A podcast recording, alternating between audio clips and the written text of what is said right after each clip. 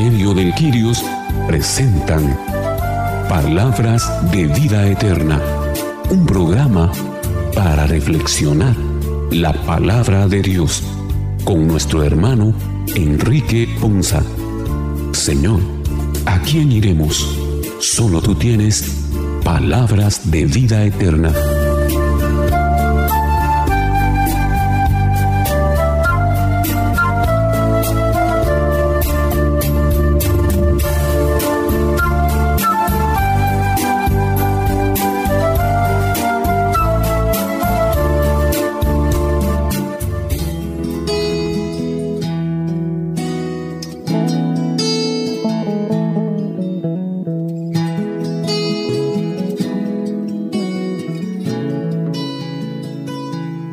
Señor les bendiga hermanos, es una bendición y motivo de alegría para nosotros llegar una vez más hasta ustedes con este su programa, Palabras de Vida Eterna. Un programa en el que Dios nos edifica y bendice nuestra vida a través de la reflexión de su palabra. Estamos agradecidos con todos y cada uno de ustedes por la bendición que nos regalan de poder acompañarles a esta hora a través de este espacio de reflexión, el cual ponemos en manos de Dios, así como nuestros corazones, las vidas de cada uno de ustedes y sus familias, y por supuesto, las vidas y familias de aquellos hermanos que participan reflexionando en este espacio. Iniciemos entonces invocando el nombre del Padre, del Hijo y del Espíritu Santo. Amén. Ven Espíritu Santo, llena los corazones de tus fieles y enciende en ellos el fuego de tu amor. Envía, Señor, tu Espíritu para que renueve la faz de la tierra y nuestras vidas. Oh Dios que llenaste los corazones de tus fieles con la luz de tu Espíritu Santo, concédenos que guiados por este mismo Espíritu vivamos con rectitud y gocemos siempre de tu consuelo. Te lo pedimos por Jesucristo nuestro Señor. Amén. En este vigésimo cuarto domingo del tiempo ordinario, la iglesia quiere recordarnos la misericordia y el gran amor de Dios que tiene para con nosotros. Ya en el Antiguo Testamento, por intercesión de Moisés, Dios mostró su misericordia. Hoy, en la persona de Cristo, vemos el amor infinito de Dios que nos busca siempre para darnos más vida. El ser humano debe recrearse en la imagen de Dios que es, entre otras cosas, un Dios perdonador. Iniciemos entonces, hermanos, llenos de esa esperanza, nuestro programa del día de hoy. La primera lectura tomada del capítulo 32 del libro del Éxodo, los versículos 7 al 11 y versículos 13 y 14, nos presentan a Israel, pueblo débil e inconstante, adorando y danzando ante un becerro de oro. Dios perdona al pueblo en atención a las súplicas de Moisés. Escuchemos con atención la primera lectura. Lectura del libro del Éxodo. En aquellos días dijo el Señor a Moisés, Anda, baja del monte, porque tu pueblo, el que sacaste de Egipto, se ha pervertido. No tardaron en desviarse del camino que yo les había señalado se han hecho un becerro de metal, se han postrado ante él y le han ofrecido sacrificios y le han dicho, este es tu Dios Israel, es el que te sacó de Egipto. El Señor le dijo también a Moisés, veo que este es un pueblo de cabeza dura, deja que mi ira se encienda contra ellos hasta consumirlos. De ti, en cambio, haré un gran pueblo Moisés trató de aplacar al Señor su Dios diciéndole, ¿por qué ha de encenderse tu ira, Señor, contra este pueblo que tú sacaste de Egipto con gran poder y vigorosa mano? Acuérdate de Abraham, de Isaac y de Jacob, siervos tuyos, a quienes juraste por ti mismo diciendo, multiplicaré su descendencia como las estrellas del cielo y le daré en posesión perpetua toda la tierra que les he prometido. Y el Señor renunció al castigo con que había amenazado a su pueblo. Palabra de Dios, te alabamos Señor. Hoy el libro del Éxodo nos recuerda y nos hace una aclaración bien importante y creo yo que vale muchísimo la pena que nosotros mismos pensemos y reflexionemos en esta situación. Porque el Señor le habla a Moisés y le hace una acusación bastante seria con respecto al comportamiento que estaba teniendo aquel pueblo del cual él había liberado de un proceso de esclavitud. Y le dice el Señor a Moisés, y esto es lo que nosotros hoy debemos de pensar, reflexionar y hacer una autoevaluación. El Señor le dice que su pueblo no tardó en desviarse del camino que Él les había señalado. Yo creo que este es un momento importante en el cual nosotros debemos de recapacitar realmente en dónde estamos parados, en qué dirección vamos caminando, hacia cuál destino nosotros nos estamos conduciendo.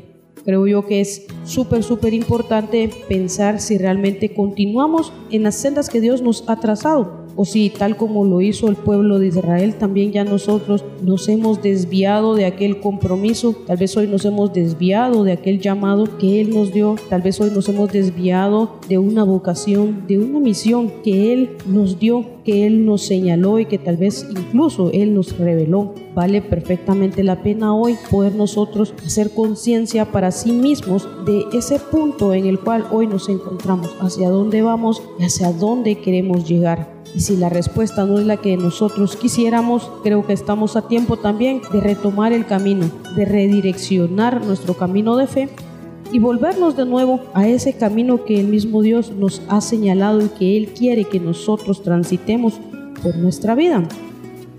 Luego la otra parte es que, el mismo Señor le hace una observación a Moisés y le dice que han ofrecido sacrificios a un becerro, se han hecho de un nuevo Dios. Y creo yo también que nosotros hemos caído en este mismo error que cayó en algún momento el pueblo de Israel. El ofrecer sacrificios para algo o para alguien que realmente no vale la pena y que ciertamente le hemos dado más valor que al mismo Dios. Yo particularmente les puedo decir, y no es que me enorgullezca, pero he caído en eso. Muchas veces he, sacrificado mi servicio, muchas veces he sacrificado algún compromiso que he hecho dentro, dentro de mi servicio para el Señor, qué sé yo, tal vez por trabajo, por alguna fiesta, por algún compromiso social, eh, tal vez porque tengo una entrevista, yo que sé, por, por un partido de, de algún deporte que me gusta probablemente. Esa es la verdad, o sea, he caído en eso y probablemente usted así como yo también hoy por hoy puede hacer una lista de situaciones en las cuales ha preferido asistir, en las cuales ha preferido eh, tomarse el tiempo para eso, sacrificando aquel amor, sacrificando a Dios, que lo hemos cambiado, que lo hemos cambiado realmente por algo que honestamente creo yo que probablemente no valga la pena, pero, pero lo hemos hecho. Y entonces aquí es la parte importante, que nos recuerda hoy el Señor, realmente evaluarnos y reconsiderar nuevamente qué sacrificios estamos haciendo, a quién le estamos ofreciendo esos sacrificios.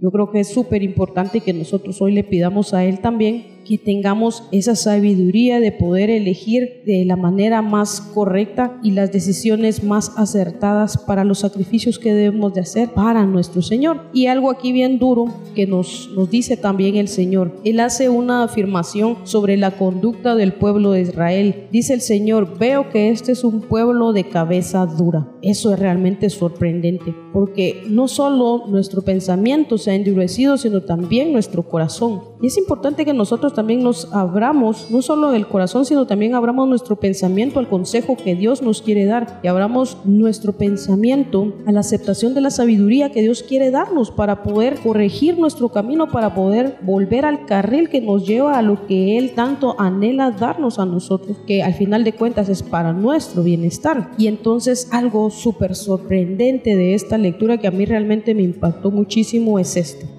cómo Dios manifiesta que la actitud de nosotros es tal que puede llegar a encender la ira de Dios Es decir, yo pienso qué cosa nosotros podemos hacer, qué conducta podemos tener que tenga ese nivel de llegar incluso a desatar en Dios un sentimiento de ira. Es que de verdad creo yo que debemos, tendríamos que hacer algo demasiado, demasiado malo, algo demasiado vergonzoso, algo demasiado desastroso para, para poder provocar en papá Dios y Él tenga ese sentimiento de ira. Eso realmente creo yo que es para, para pensarlo y meditarlo. Si nosotros estamos también cayendo en ese juego de, de poder llegar al nivel ese, ese nivel para nada orgulloso de provocar en Dios una ira, pero al mismo tiempo, como todo buen padre, algo súper lindo.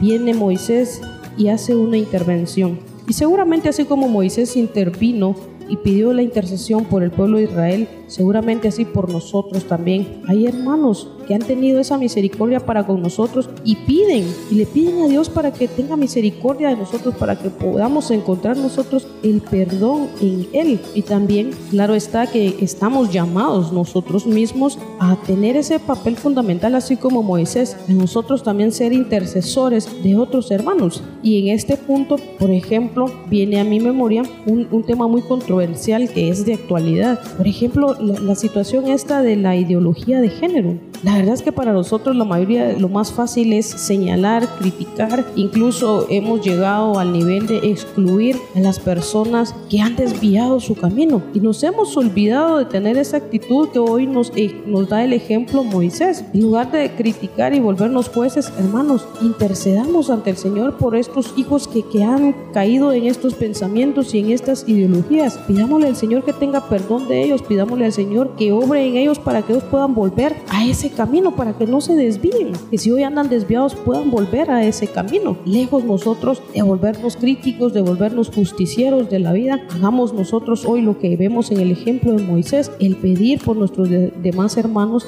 para que la misericordia de Dios sea derramada en ellos, poder ser intercesores de tal manera que logremos por medio de nuestra oración volver a Dios en ese deseo y despertar en Él ese sentimiento de misericordia hacia nosotros mismos y también a nuestros hermanos, para que de esa manera, como lo dice la palabra al final, el Señor renuncie a ese castigo que tal vez hoy nosotros estamos haciéndolo pensar, pero que pese más su misericordia y su amor por nosotros antes que caer en, en, esa, en esa trágica historia de poder realmente ver la ira de Dios.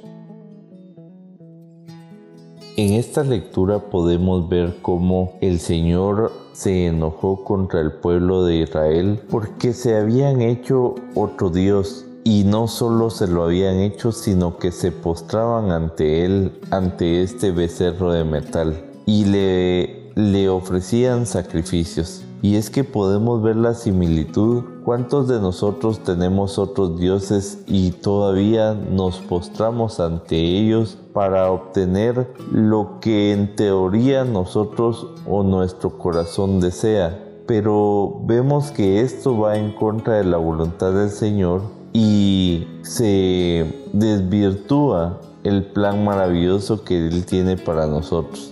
Recordemos que si Él ya nos había sacado la esclavitud, ¿por qué nosotros queremos seguir esclavos? ¿Por qué nosotros queremos seguir postrándote, postrándonos ante dioses que no tienen ningún poder? Mas ante el Dios Altísimo es ante quien nosotros debemos de poner nuestra mirada, porque solo en Él hay salvación y solo en Él se puede encontrar la esencia del amor. Vemos como el Señor no resistió enojarse ante el pecado de la deslealtad o de la infidelidad.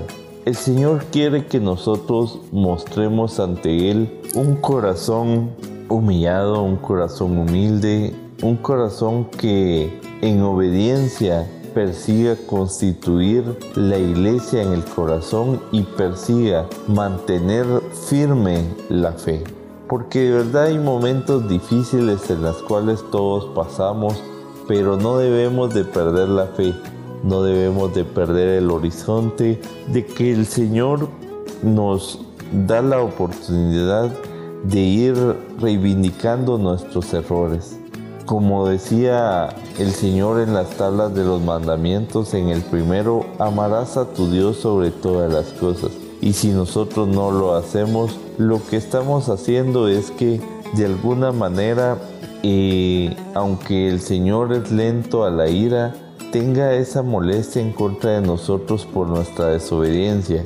Y es más, son las consecuencias de nuestros propios actos las que nos duelen y nos dan esa mala forma de vivir. Por eso centrémonos en cumplir este primer mandamiento, en que sea el Señor nuestro único Dios y que dependamos única y exclusivamente de Él para que Él pueda obrar en nuestras vidas y como lo hace siempre a través de la esencia del amor.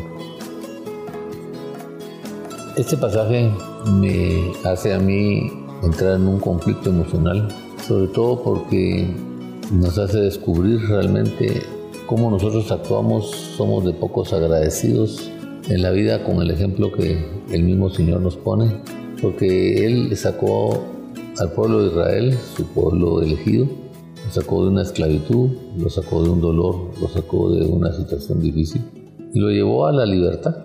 Y dice la palabra de Dios que tan pronto se han apartado del camino que les ordené seguir. En algunos aspectos vemos cómo, con qué facilidad abandonamos al Señor, y en algunos otros aspectos vemos cómo somos reincidentes haciendo esta falta contra el Señor. En la primera, muchas veces nosotros ni siquiera hemos entendido eso, si de verdad estamos hoy en nuestra vida abandonando al Señor, a pesar de toda la obra que Él hace, a pesar de todos los procesos que Él va, a pesar de ese servicio de Jesús de que nos quiere salvar, porque ese es el propósito con el que vino, a pesar de que Él está al lado de nosotros todos los días de nuestra vida, y me imagino ese sentimiento del mismo Jesús viéndonos actuar, viéndonos ver que no le damos ni siquiera la, menor importancia, viéndonos cómo Él se esfuerza para que nosotros lo veamos y nosotros lo ignoramos todos los días de nuestra vida, a tal extremo que hace no sé ni cuánto no le decimos a Jesús te amo, al Padre te amo y al Espíritu Santo te amo. Y entramos en un momento de, de de meditación cuando tenemos momentos difíciles en nuestra vida y actuamos y reconocemos y como que queremos volver, pero volvemos a, la misma reincidencia, al mismo proceso, a la misma situación y otra vez al olvido, otra vez al abandono, otra vez a ser caprichosos, otra vez a ser tercos, otra vez a, a quedarnos ídolos en la vida.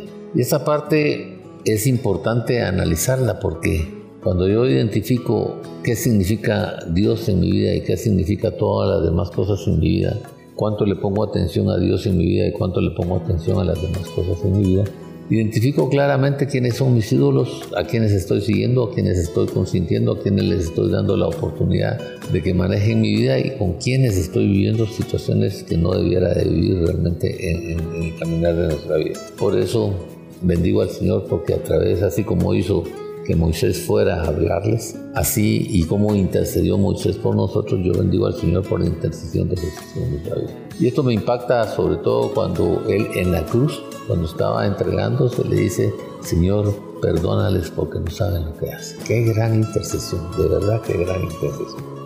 Esto me retó a mí a tener una nueva visión divina, a entender que, que Dios sí se puede llegar a enojar y qué nivel de, de actitud y de conducta es la mía para que él pueda llegar a ese nivel de, de, pensamiento, a ese nivel de intención y a ese nivel de proceso en su vida.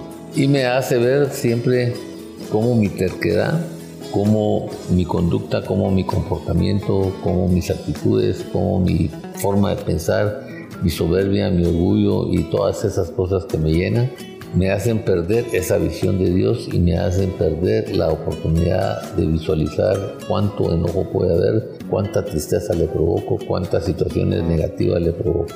Y es lo único que se esfuerza es que Jesús interceda por nosotros, buscando nuestro perdón, buscando nuestra bendición, buscando la posición y buscando muchos procesos a favor de nosotros. Por eso es importante visualizar esta parte, estas dos cosas en nuestra vida. ¿Por qué? Porque es a través de ello que nosotros vamos a lograr y vamos a desarrollar y vamos a alcanzar muchísimos más procesos en el caminar de la vida. Moisés intentó apaciguar, hizo una intercesión, convenció al Señor, le hizo recordar los juramentos divinos y también se esforzó por contarle al pueblo de Israel todo el proceso, toda la dirección, todo lo que él quería hacer para que tomara el pueblo de Israel una condición diferente, una situación diferente, una acción diferente. Esta parte es donde nosotros no hemos entendido ese amor del Señor, ese amor de la intercesión, esa bendición de la intercesión de Jesús en nuestra vida. Y como Él siempre está justificándonos delante del Padre, como Él siempre está obrando para que el Padre sea ese Señor, ese Dios divino, ese Dios manso, ese Dios de amor. Bien importante descubrir las, en nuestra vida los juramentos divinos. ¿Por qué? Porque eso nos va a ayudar a nosotros a mantener un proceso en nuestra vida que nos permita a nosotros tener certeza y tener la seguridad y apoyarnos en esos. ¿Para qué? Para que a través de esos juramentos, que son por las cuales Dios no puede mentir, nosotros nos apoyemos para hacer una buena transformación, un buen cambio en nuestra vida, un buen proceso de, enmienda y un buen proceso de, de perdón y de conversión. Realmente esta lectura nos reta, uno, a ver cómo está mi conducta, mi comportamiento y mis actitudes hacia con Dios hasta dónde es importante Él, cuánto valor tiene Él en mi vida, cuánto estoy obedeciendo, estoy tratando de cumplir, de vivir ese proceso en mi vida, cuánto le estoy poniendo atención a la obra de Jesús y del Espíritu Santo en mí, cuánto estoy poniéndole y dejándome conducir por ese poder que viene de lo alto llamado Espíritu Santo en nuestra vida, que es Dios y que es Señor y que es la tercera persona de la Santísima Trinidad, y cómo en esa relación me he permitido yo, o si no la tengo, pues iniciar ese proceso de la, de la relación, que es lo que me ha permitido a mí el desconocimiento, la duda y la incredulidad y actuar cercamente como aquí lo dice la palabra. La verdad es que Dios sí nos dice algo, búsquenme mientras me dejo encontrar. Y esa es una conclusión que quiero analizar a este proceso. ¿Por qué? Porque también si Él dice búsquenme mientras me dejo encontrar, quiere decir que va a llegar un momento en el que no se va a encontrar. Oye hermano, yo de verdad, yo no sé si a usted le, le impactó esto, pero a mí sí me impactó, porque me hace reflexionar, me hace entender un proceso en mi vida para poder hacer cambios, para hacer cambios sustanciales, para poderme dejar guiar y para poderme dejar conducir de acuerdo al proceso y la bendición y la obra de obediencia que Dios quiere que viva. En el nombre de Jesús.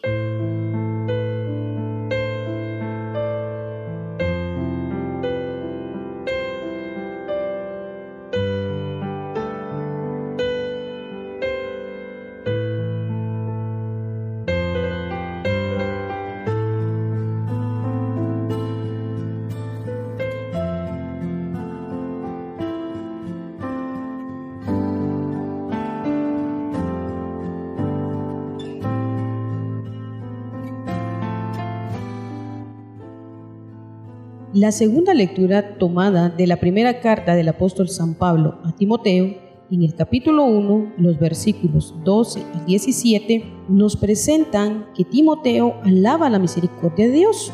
El apóstol es un testigo excepcional del misericordioso amor de Dios con el hombre pecador. Pongamos atención a la lectura. Segunda lectura Lectura de la primera carta del apóstol San Pablo a Timoteo. Querido hermano, doy gracias a aquel que me ha fortalecido, a nuestro Señor Jesucristo, por haberme considerado digno de confianza al ponerme a su servicio, a mí que antes fui blasfemo y perseguía a la iglesia con violencia. Pero Dios tuvo misericordia de mí porque en mi incredulidad obré por ignorancia, y la gracia de nuestro Señor se desbordó sobre mí, al darme la fe y el amor que provienen de Cristo Jesús. Puedes fiarte de lo que voy a decirte y aceptarlo sin reservas. Que Cristo Jesús vino a este mundo a salvar a los pecadores, de los cuales yo soy el primero. Pero Cristo Jesús me perdonó para que fuera yo el primero en quien Él manifestara toda su generosidad y sirviera yo de ejemplo a los que habrían de creer en Él para obtener la vida eterna.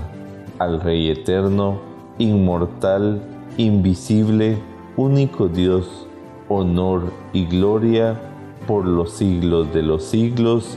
Amén.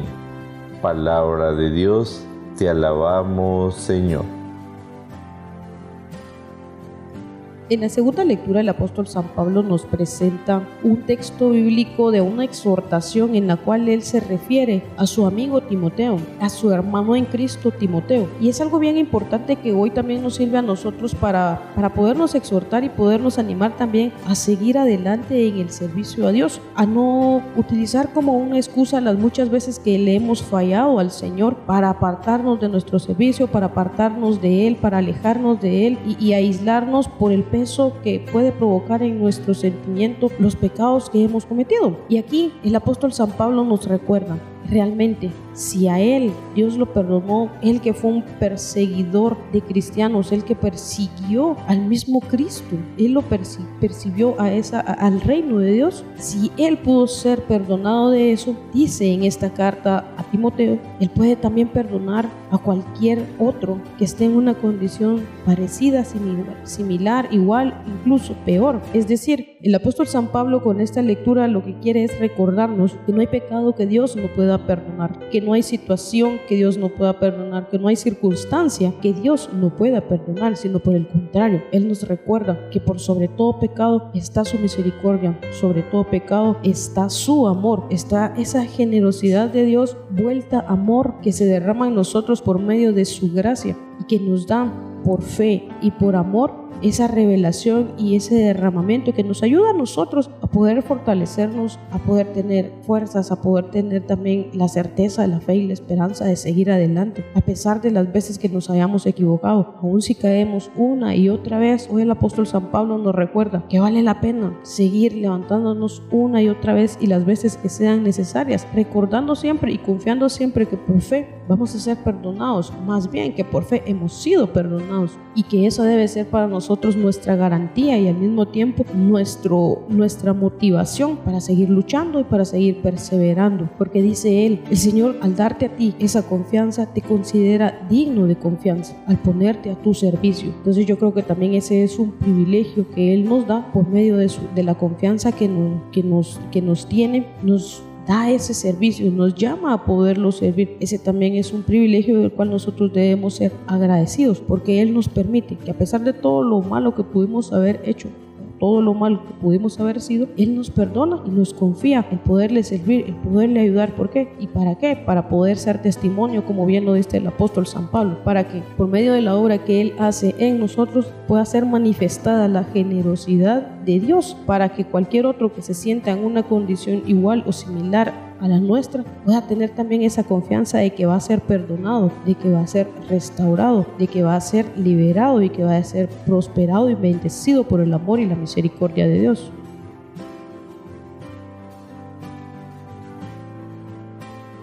En esta segunda lectura podemos ver cómo Pablo empieza diciendo, doy gracias a aquel que me ha fortalecido, a nuestro Señor Jesucristo y es que ese agradecimiento debemos de tenerlo siempre presente, que nuestro Señor Jesucristo, aun siendo Él Hijo único de Dios, ha venido al mundo para, con su pasión, muerte y resurrección, lograr para nosotros el acceso a la vida eterna. Pero esta aspecto importante del Señor no es únicamente lograr ese acceso a la vida eterna, sino poder transformar nuestras vidas. Porque si bien vemos el ejemplo de Pablo, podemos tomar también para nosotros cualquier ejemplo en nosotros mismos de las formas en que el Señor puede obrar en nuestras vidas. Jesucristo quiere salvarnos y Él vino por los pecadores. Así que no importa qué tan grave sea nuestro pecado, siempre habrá, perdón y consuelo por parte de Jesucristo. Así también dentro de lo que nosotros podamos hacer como pecados, debemos de entender que el Señor cada vez que perdonaba a algún pecador le decía, vete y no peques más porque aunque la misericordia del Señor es grande, nosotros no debemos de sobrepasar los límites de su misericordia, sino que confiar realmente en que con un arrepentimiento desde nuestro interior podemos lograr esa misericordia. Hoy Pablo nos dice que nos, nos da muestras de su cambio. Él cuando andaba persiguiendo a los seguidores de Cristo y tal vez hasta dando muerte a ellos, pensaba siempre en la ley.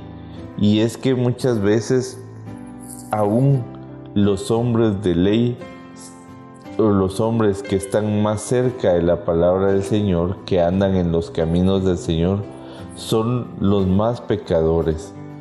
Porque el Señor quiere hacer esos cambios en nosotros, quiere darnos la oportunidad.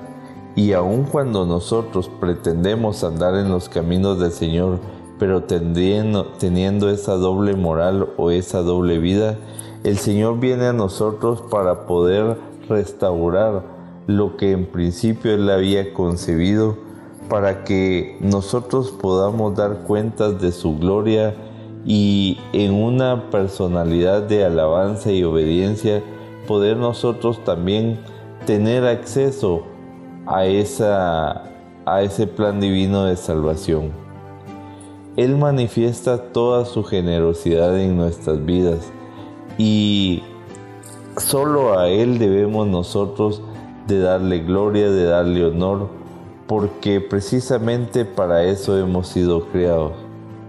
Pero no obstante, también nosotros debemos de ser testimonios de tener a Jesucristo en nuestros corazones para que podamos con nuestro propio ejemplo darle la oportunidad también a otras personas a que conozcan el Evangelio, pero un Evangelio vivo, un Evangelio transformador, un Evangelio real que se ve reflejado en el testimonio de cada uno de nosotros.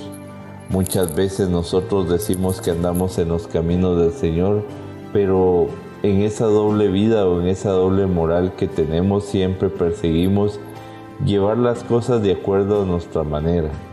Por eso el Señor nos pide que también reconozcamos que Él es nuestro Señor Jesucristo y que solo en Él podemos encontrar palabras de vida eterna.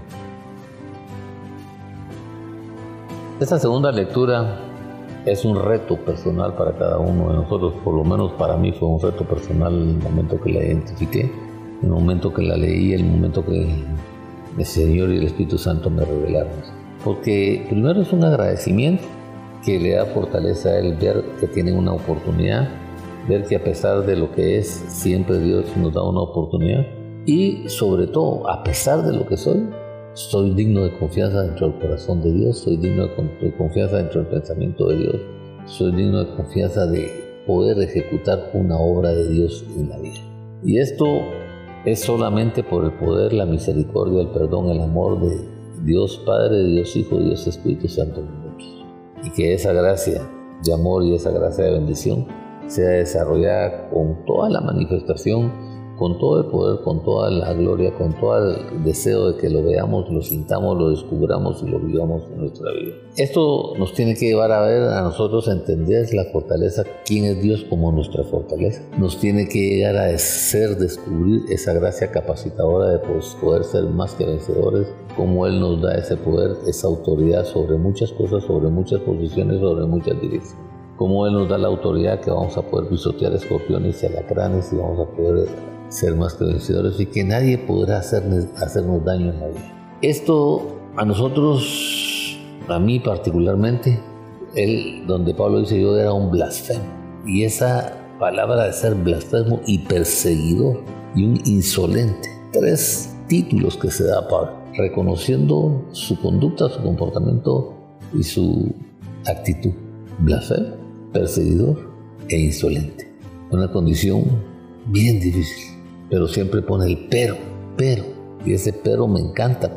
Pocas veces me encantan los peros, pero este pero me encanta, porque dice, pero Dios tuvo misericordia de mí, porque yo era un incrédulo y actuaba con ignorancia. Oh, otros dos títulos. blasfemo, perseguidor, incrédulo, ignorante, insolente. Y a pesar de todas estas situaciones, Dios lo dijo, tú eres digno de confianza. Aunque no lo creas, aunque sientas lo que estás viviendo, aunque a veces los conceptos de la vida, las posiciones de la vida, las circunstancias de la vida nos equivocan dentro de los procesos, tú tienes una oportunidad grande en la vida.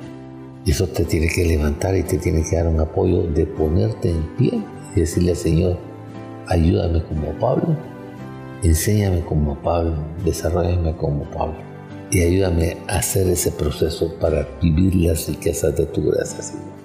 Empezar a alcanzar esa salvación abundante en mi vida, esa gracia abundante en mi vida, esa presunción grande en mi vida y ese, ese plan de salvación para mí. Y para nosotros, por, por ejemplo, para mí es un mensaje que tiene tiene mucho crédito y merece ser aceptado. ¿Por qué? Porque tú tienes oportunidad como yo tengo oportunidad como la tuvo Pablo.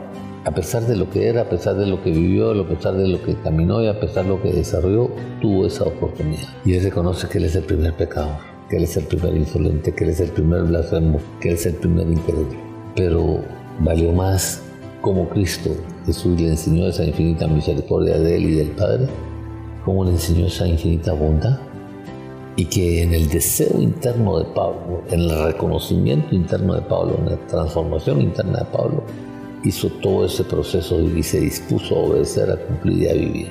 Y por eso dice al final, por tanto el Rey, eterno, inmortal, invisible, el único Dios, sea honor y gloria por los siglos de los siglos. Amén. Reconocer esa gloria de Dios, ese poder de Dios, esa unción de Dios, esa bendición de Dios, ese proceso de Dios que esta lectura me ayude en la vida a mí. De verdad, en el nombre de Dios le pido a Jesús que me ayude para que en los momentos de mi conducta, mis disposiciones, mis soberbias, mis actuaciones, mis incredulidades, mis terquedades, yo pueda reconocer, pueda aferrar, pueda rectificar, pueda tomar y pueda conducirme nuevamente al proceso de la voluntad del Padre y alcanzar con la gloria del Padre la bendición que Él quiere que yo desarrolle. En el nombre de Jesús, su Hijo amado. Gracias, Dios mío por esta enseñanza de esta lectura, por este testimonio de Pablo en mi vida, por este testimonio de Pablo en la palabra, por las obras que vas a disponerme a dar de perdón, gracia y bendición en mi vida. En el nombre de Jesús te bendigo. Amén y amén.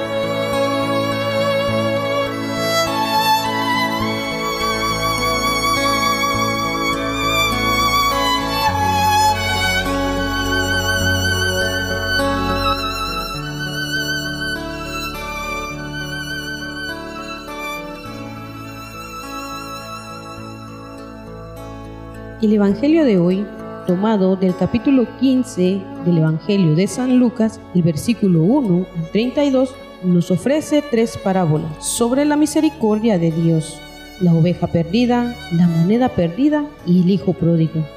Escuchemos estas conocidas parábolas y hagámoslas prácticas en nuestra vida. Escuchemos con atención la lectura del Evangelio. Lectura del Santo Evangelio según San Lucas. Gloria a ti, Señor. En aquel tiempo se acercaban a Jesús los publicanos y los pecadores a escuchar, por lo cual los fariseos y los escribas murmuraban entre sí. Este recibe a los pecadores y come con ellos. Jesús les dijo entonces esta parábola. ¿Quién de ustedes, si tiene cien ovejas y le pierde una, no deja las 99 en el campo y va a bus en busca de la que se le perdió hasta encontrar. Y una vez que la encuentra, la carga sobre sus hombros, lleno de alegría, y al llegar a su casa, reúne a los amigos y vecinos y les dice, alégrense conmigo, porque ya encontré la oveja que se me había perdido. Yo les aseguro que también en el cielo habrá más alegría por un pecador que se arrepiente que por 99 justos que no necesitan arrepentir. ¿Y qué mujer hay que si tiene 10 monedas de plata y pierde una, no enciende luego una lámpara y barre la casa y la busca con cuidado hasta encontrarla? Y cuando la encuentra, reúne a sus amigas y vecinas y les dice, alégrense conmigo, porque ya encontré la moneda que se me había perdido. Yo les aseguro que así también se alegrarán los ángeles de Dios por un solo pecador que se arrepiente. También les dijo esta parábola. Un hombre tenía dos hijos y el menor de ellos le dijo a su padre, Padre, dame la parte que me toca de la herencia. Y él le repartió los bienes. No muchos días después, el hijo menor, juntando todo lo suyo, se fue a un país lejano y allá derrochó su fortuna, viviendo de una manera disoluta. Después de malgastarlo todo, sobrevino en aquella región una gran hambre y él empezó a pasar necesidad. Entonces fue a pedirle trabajo a un habitante en aquel país, el cual lo mandó a sus campos a cuidar cerdos. Tenía ganas de hartarse con las bellotas que comían los cerdos, pero no lo dejaban que se las comiera. Se puso entonces a reflexionar y se dijo, ¿cuántos trabajadores en casa de mi padre tienen pan de sobra y yo aquí me estoy muriendo de hambre? Me levantaré, volveré a mi padre y le diré, Padre, he pecado contra el cielo y contra ti. Ya no merezco llamarme hijo tuyo. Recíbeme como uno de tus trabajadores.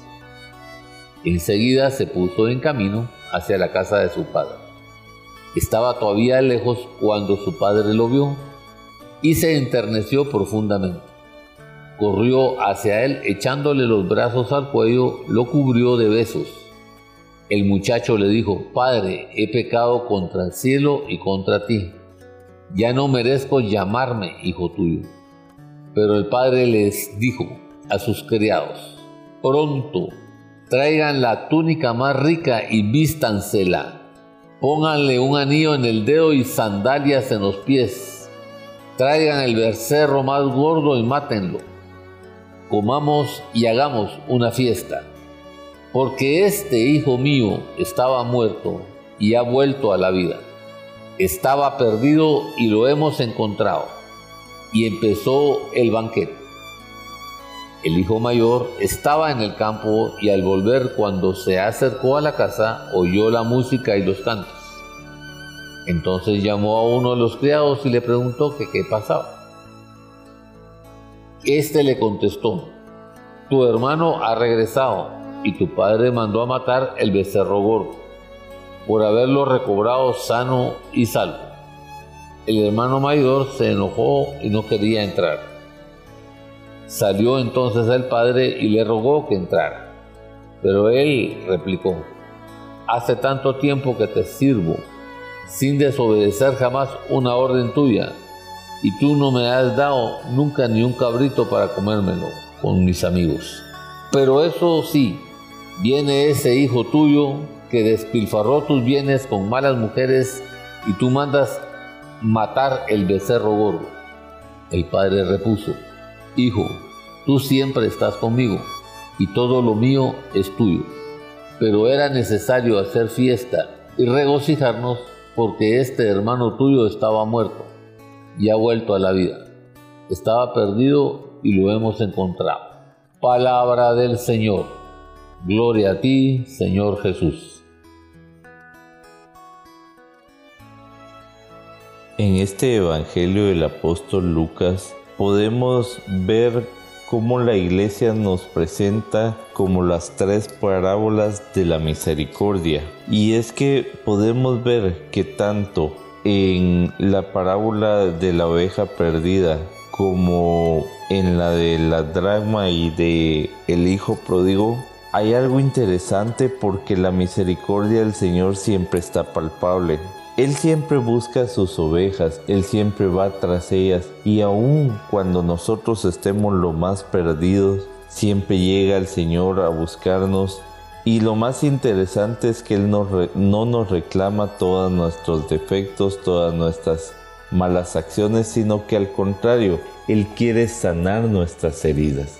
Sanar nuestras heridas a través del perdón, a través de su amor, para que nosotros sintamos la compasión y la bondad de nuestro amado Jesucristo. Cuando nosotros ya no tenemos fuerzas para levantarnos, Él nos levanta y nos carga para regresar al redil, para regresar a esa órbita de cumplir su voluntad con obediencia. En la parábola de las monedas vemos cómo, no importando las monedas que quedan en el bolsillo o en la mano y siempre se busca la perdida. Pero aquí vemos cómo Jesucristo plantea también que la misma dignidad tienen las personas para Él, que tanto los que luchan por estar en una mejor posición ante la voluntad del Señor, como los que andamos tal vez perdidos de una vez de la palabra del Señor, él siempre nos da esa dignidad y ese valor, y es que para Él todos somos importantes, no importando nuestra condición. Así también vemos en la parábola del Hijo Pródigo cómo muchas veces en la infidelidad que nosotros atentamos, como lo decíamos en la primera lectura, ante el Señor, Él es lento a la ira y nos da la oportunidad que con preocupación Él no quiere que ninguno de sus hijos se pierda, pero que también nos da ese libre albedrío de tomar las decisiones aun cuando son decisiones adversas y lógicas. Él nos da la oportunidad para que nosotros lo reconozcamos y así también siempre estemos en la disposición de regresar a sus brazos. Recordemos que la misma palabra dice, que hay una gran fiesta cuando un pecador se arrepiente. Hoy, en esta oportunidad que el Señor nos da, es importante que nosotros reflexionemos sobre nuestro proceder, sobre nuestra forma de actuar, para que podamos tomar conciencia de dónde estamos y que de verdad alejados del Señor, nosotros estamos perdidos, nosotros estamos en la oscuridad y nuestra alma está sufriendo porque nuestra vida se ha apagado. Pero si nosotros recuperamos confianza y podemos permitir al Señor que Él more en nuestras vidas, nuestra vida va a cambiar, nuestra vida va a ser mejor y recuperaremos la posición que el Señor quiere que tengamos de ser declarados hijos suyos para que podamos tener acceso a su heredad. Vemos también cómo hay otro hermano, otro hijo, que se molesta por la alegría que el padre muestra al hijo arrepentido. Y es que en muchas ocasiones nosotros estamos en esa posición y vemos las injusticias pero no vemos que realmente el objetivo y la misión de nuestro Señor es que nosotros reencontremos el camino a casa. Por lo tanto, no debe de haber egoísmo ante la posibilidad que otros hermanos nos vayan ganando en ese eh, camino de salvación trazado por nuestro Señor Jesucristo, sino que también nosotros seamos partícipes de que nuestros hermanos regresen en ese arrepentimiento a los brazos del Señor. Así como nosotros hemos logrado y hemos conseguido abrir las puertas de nuestro corazón, así también debemos de ayudar a otros hermanos a que lo hagan. Recordemos que uno de los pecados fuertes es la inacción. Por sobre todo, tratemos entonces en la manera la posible en vivir en una convivencia sana, en una convivencia de amor y buscando siempre esa compasión, ese amor y esa misericordia que el Señor nos ofrece en cada momento, porque recordemos que la palabra nos dice que nuevas son sus misericordias cada mañana. Esta parábola de la oveja perdida es una parábola donde el Señor muestra la preocupación de cuánto valemos nosotros cuánto le importamos y que no importan las críticas que pueda recibir, Él siempre está presente para condescender en nuestra vida, para ayudarnos en nuestra vida, para rescatarnos en nuestra vida y para liberarnos de nuestra vida. Y lo lindo de esto es que no importa la condición de alejamiento que tengamos, no importa el momento de estancamiento que tengamos en la vida, donde nos encontremos esclavizados, en donde nos estemos, encontremos aterrorizados o en donde nos encontremos enlodados, Él siempre va a tener una disposición para levantarnos y llevarnos a la victoria y al proceso de victoria que quiere desarrollar con nosotros. Y esto nos hace a nosotros entrar en una bendición de estabilidad, no de beatería, nos hace entender cuál es la misión de Cristo Jesús en nuestra vida y Cristo cómo actúa Él como pastor en nuestra vida cuando nosotros le permitimos a Él que sea Él el pastor de nuestra vida. Pero también nos ubica a nosotros si somos ovejas de Dios o no somos ovejas de Dios y si estamos perdidos o no estamos perdidos y si no estamos perdidos Gloria a Dios por ello, porque estamos más cerca del Señor, pero si estamos perdidos, ¿hasta dónde vamos a permitir dejarnos rescatar, dejarnos liberar, dejarnos restaurar y acercarnos nuevamente en el servicio de Él? Esto nos lleva a nosotros a entender el propósito de nuestro arrepentimiento, nuestra conversión y nuestra enmienda en nuestra vida. ¿Para qué? para que a través de un acto de contrición nosotros podamos reconocer la autoridad de Dios y caminar en el proceso de la autoridad de Dios y podernos dejar y conducir a que Él haga esa obra.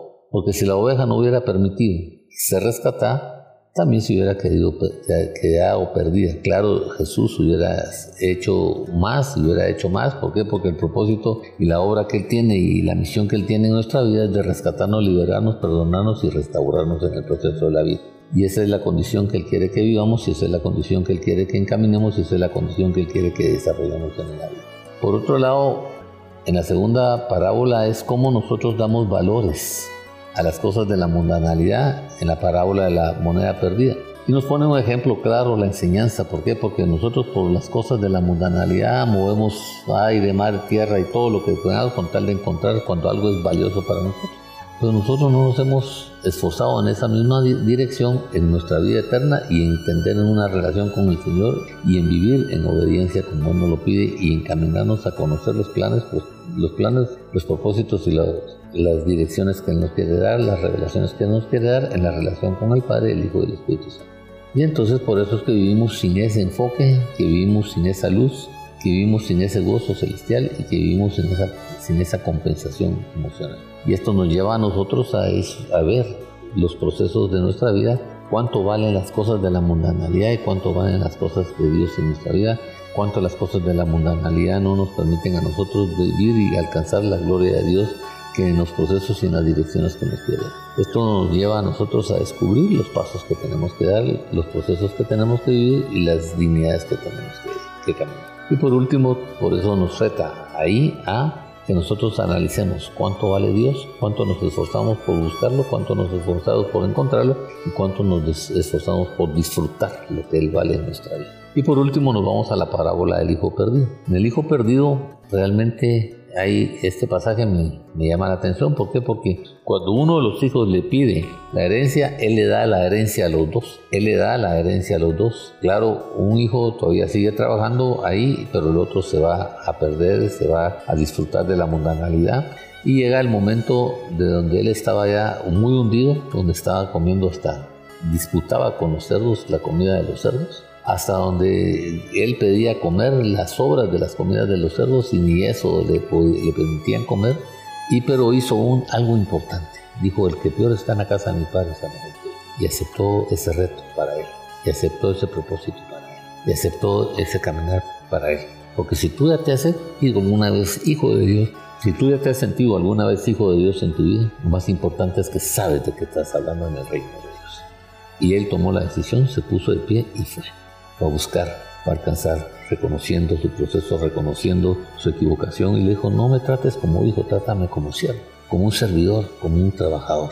Pero el amor, el perdón, la acción del Padre siempre, siempre se manifiesta. Como no, lo manifestó en la primera lectura, y como no lo ha manifestado en la segunda lectura en el perdón de la gracia. Señor, por eso se nos dice, solo mi gracia te va lo volvió a recibir como hijo, lo vistió como hijo, lo levantó como hijo, le puso las sandalias como hijo y le dio la autoridad como hijo. Esa es la parte que nosotros no hemos entendido, que no hemos querido vivir, que no, no nos hemos esforzado para alcanzarla, vivirla y desarrollarla en nuestra vida. Y termina esto con el otro hijo. Nuestro hijo se enoja porque el padre y mató un becerro gordo.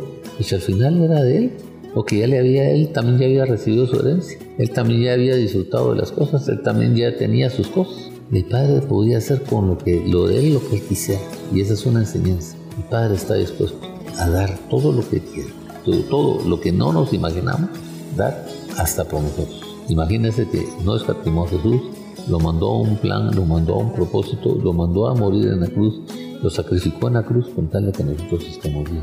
Y ese es el paso que nosotros tenemos que dar. Él va, está preparándonos con el becerro más gordo, el becerro más gordo se llama Jesús que Dios te ayude a descubrir todos estos perdones que vimos en, en, estas lecturas y que nos ayude a entender los procesos de transformación que debemos tener y sobre todo los procesos de bendición que debemos de vivir en el nombre de Jesús.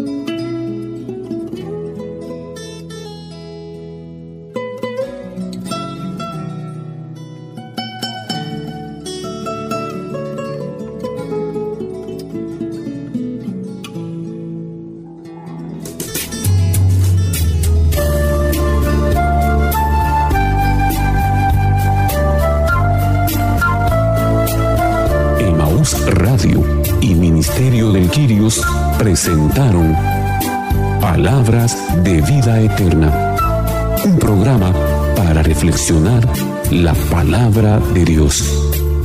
Señor, ¿a quién iremos?